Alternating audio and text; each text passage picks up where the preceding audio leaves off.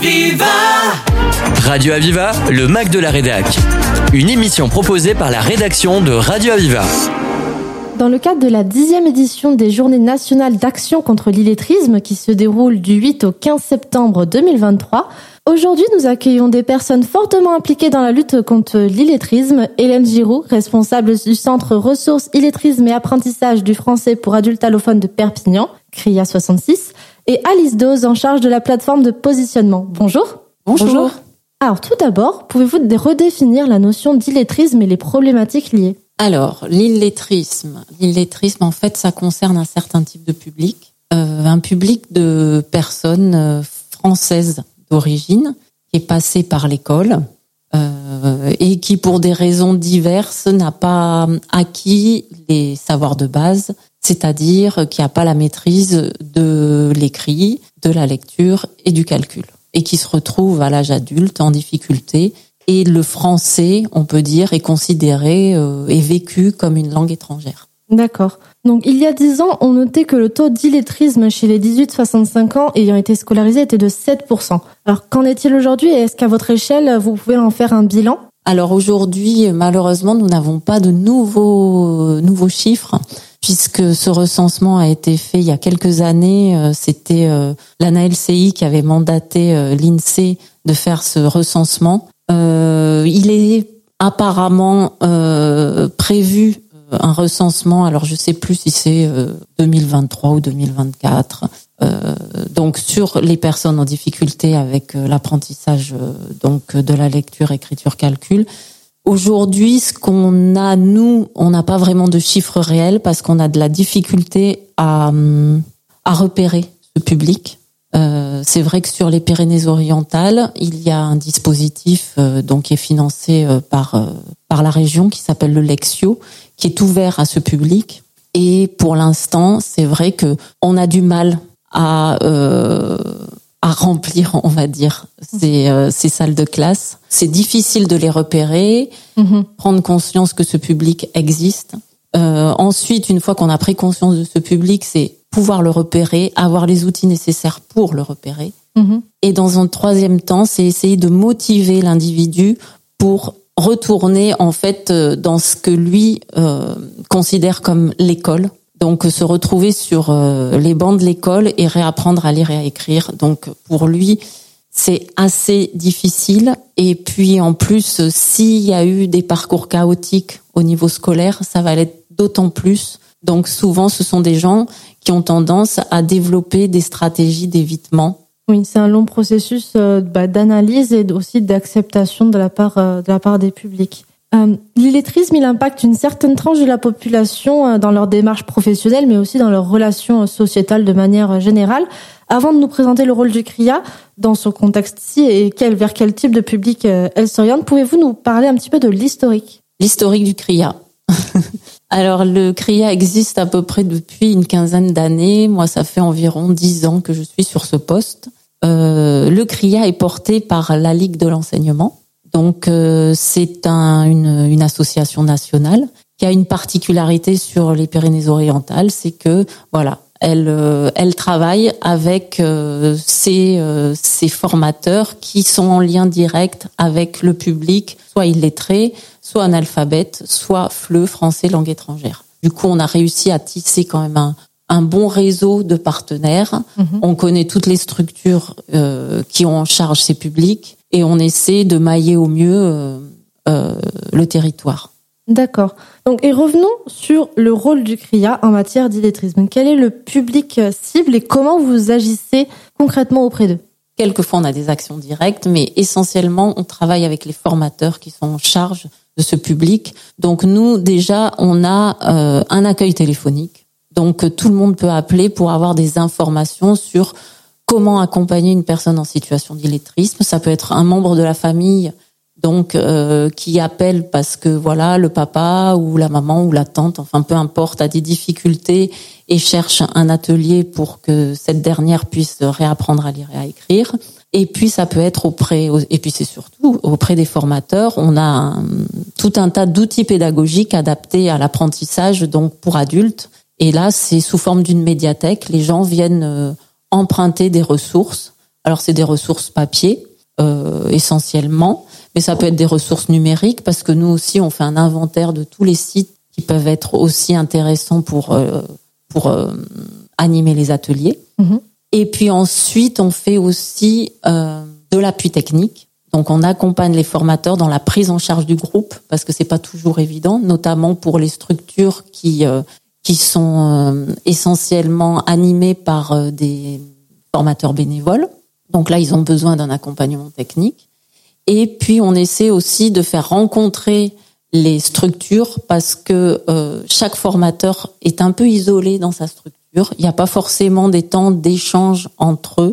Donc nous, on organise des réunions un peu trimestrielles qui s'appellent Troc et Pédago, Mhm. qui est un temps de parole et d'échange sur des problématiques que les uns et les autres peuvent avoir.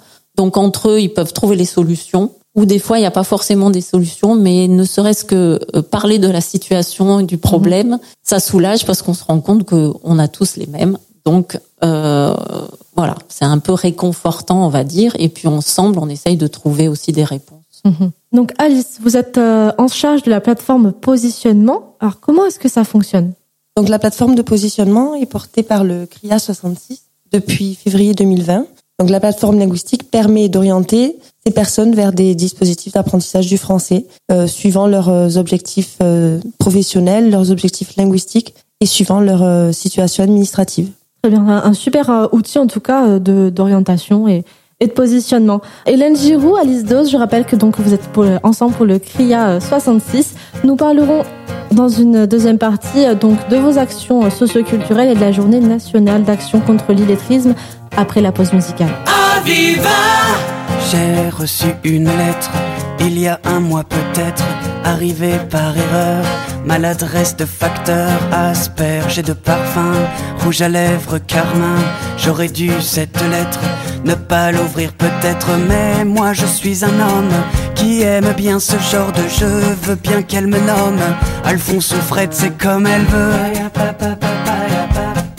C'est comme elle veut. Des jolies marguerites sur le haut de ses i, des courbes manuscrites comme dans les API, quelques fautes d'orthographe, une légère dyslexie et en guise de paraphe. Ta petite blonde sexy et moi je suis un homme qui aime bien ce genre de jeu, n'aime pas les nonnes et j'en suis tombé amoureux. Amoureux. Elle écrit que dimanche, elle sera sur la falaise où je l'ai prise par les hanches. Et que dans l'hypothèse où je n'aurai pas le tact d'assumer mes ébats, elle choisira l'impact 30 mètres plus bas. Et moi je suis un homme qui aime bien ce genre d'enjeu. Ne veux pas qu'elle s'assomme car j'en suis tombé amoureux. Amoureux. Au cachet de la poste d'une ville sur la Manche, j'étais à l'avant-poste. Au matin du dimanche, l'endroit était désert. Il faudra être patient, des blondes suicidaires, il n'y en a pas cent. Et moi je suis un homme qui aime bien ce genre d'enjeu. Veux battre Newton, car j'en suis tombé amoureux. Amoureux. Surplombait la manche quand je l'ai reconnue. J'ai saisi par la manche ma petite ingénue qui ne l'était pas tant au regard du profil qu'un petit habitant lui faisait sous le nombril. Et moi je suis un homme qui aime bien ce genre d'enjeu, veux bien qu'il me nomme papa s'il le veut.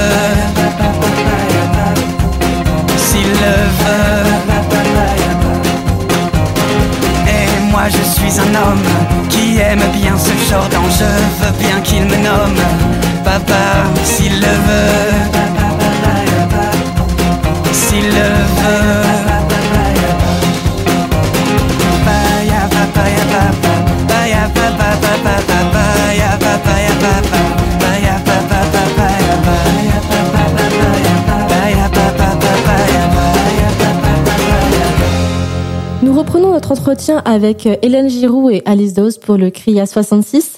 Au-delà de l'accompagnement que vous proposez, vous avez aussi plusieurs actions socioculturelles. Quelles sont-ils? Alors, on en a pas mal, on en a fait pas mal. Il faut savoir que dans les actions socioculturelles, voilà, l'idée c'est de faire rencontrer les structures entre elles, mais aussi c'est de tisser des partenariats avec euh, les gens du territoire. Alors, réaliser des ateliers d'écriture. Donc ça, ça peut être, euh, ça, ça, a été une des actions que l'on a proposées au sein de la médiathèque. Des ateliers d'écriture. Alors, on avait comme base une euh, bande dessinée muette. Mhm. Donc là, on a fait tout un travail avec une animatrice professionnelle euh, autour donc euh, de la rencontre avec le livre, la littérature, Ensuite, on a des actions autour. Alors autour du livre, on a mis en place avec la médiathèque un fonds facile à lire, mhm. où là, en fait, ce sont des ouvrages qui sont, on va dire, sélectionnés par rapport à tout un tas de critères de fond et de forme, euh, dédiés à des publics qui sont loin de la lecture. Donc le public illettré est concerné, bien évidemment. Ensuite, euh, d'ailleurs, par rapport aux facile à lire. C'est vrai que certains éditeurs sont de plus en plus intéressés par ces publics et donc ils ont fait appel à nous via euh, la médiathèque pour euh, faire participer des apprenants, donc des personnes concernées qui sont en difficulté. Euh, ils leur ont demandé de donner leur avis sur les écrits qui avaient été donc rédigés par des auteurs professionnels. Mm-hmm. Et donc il y a un échange de réajustement du texte pour qu'il reste simple dans un temps présent, des phrases courtes. Voilà, il y a tout un tas de critères qui sont euh, qui sont pris en compte. Donc ça, c'est vraiment du coup un travail triangulaire entre les apprenants, les éditeurs, la médiathèque et les formateurs. Mm-hmm. Et puis après, on travaille, euh, on, a le Blabla Mag. Oui. Euh, donc là, le Blabla Mag, c'est un outil qui permet de rentrer dans l'écrit. Donc là, on propose de tous les trimestres, on on propose aux formateurs donc de participer à l'édition du Blabla Mag. Et euh, c'est un, un, condensé de petits textes euh, qui peuvent partir sur des thèmes complètement différents. Et en fonction du niveau des apprenants, parce que là, du coup, c'est ouvert au public illettré, mais aussi analphabète et fleu. Et en fonction du niveau de, de, ces publics, euh, des petits textes sont rédigés, ils sont envoyés au CRIA et puis nous on les met en page. Donc on édite un petit magazine on envoie après sous forme PDF aux structures pour qu'elles puissent à leur tour l'imprimer et le remettre en main propre aux participantes pour qu'ils voient la réalisation concrète de ce qu'ils ont fait. Parce que c'est important de toujours euh, avoir une finalité euh, palpable mhm. pour que vraiment ils, voient que voilà ce qu'ils ont fait c'est quelque chose d'important qui peut être montré et dont ils peuvent être fiers. Mhm.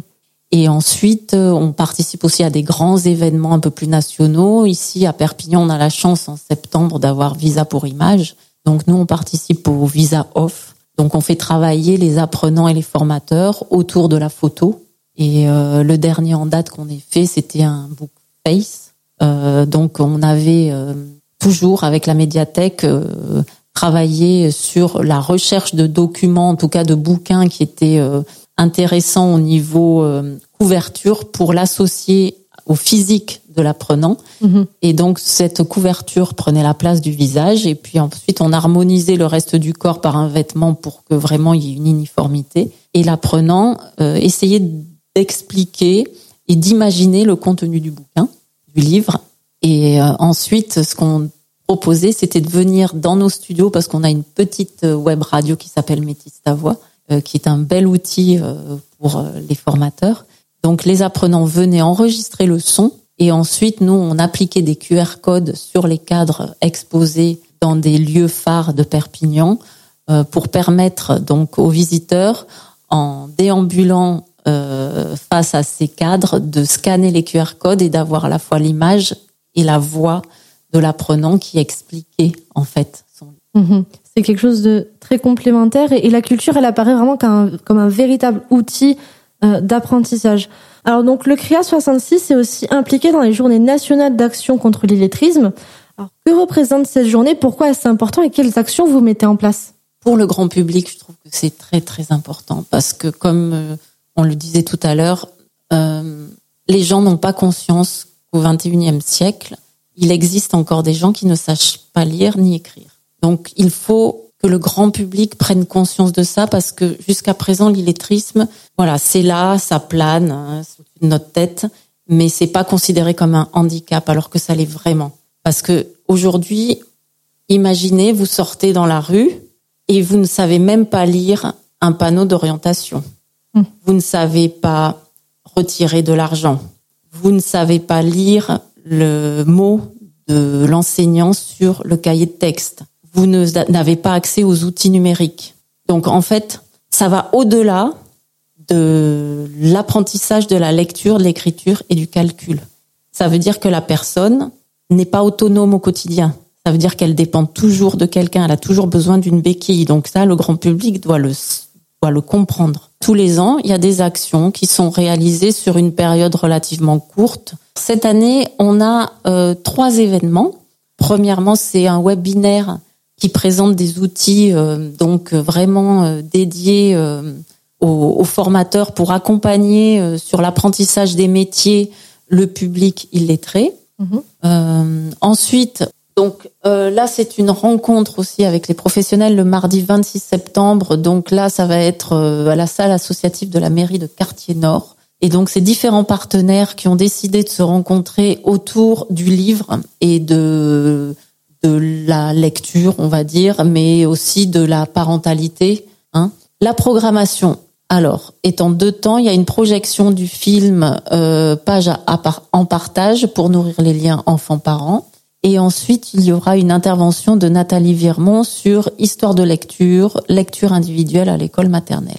Donc là encore, ça concerne à la fois les professionnels, mais les parents aussi, ils sont conviés. Mhm. Troisième rendez-vous, alors il est un peu plus loin dans le temps, il sera le 9 octobre.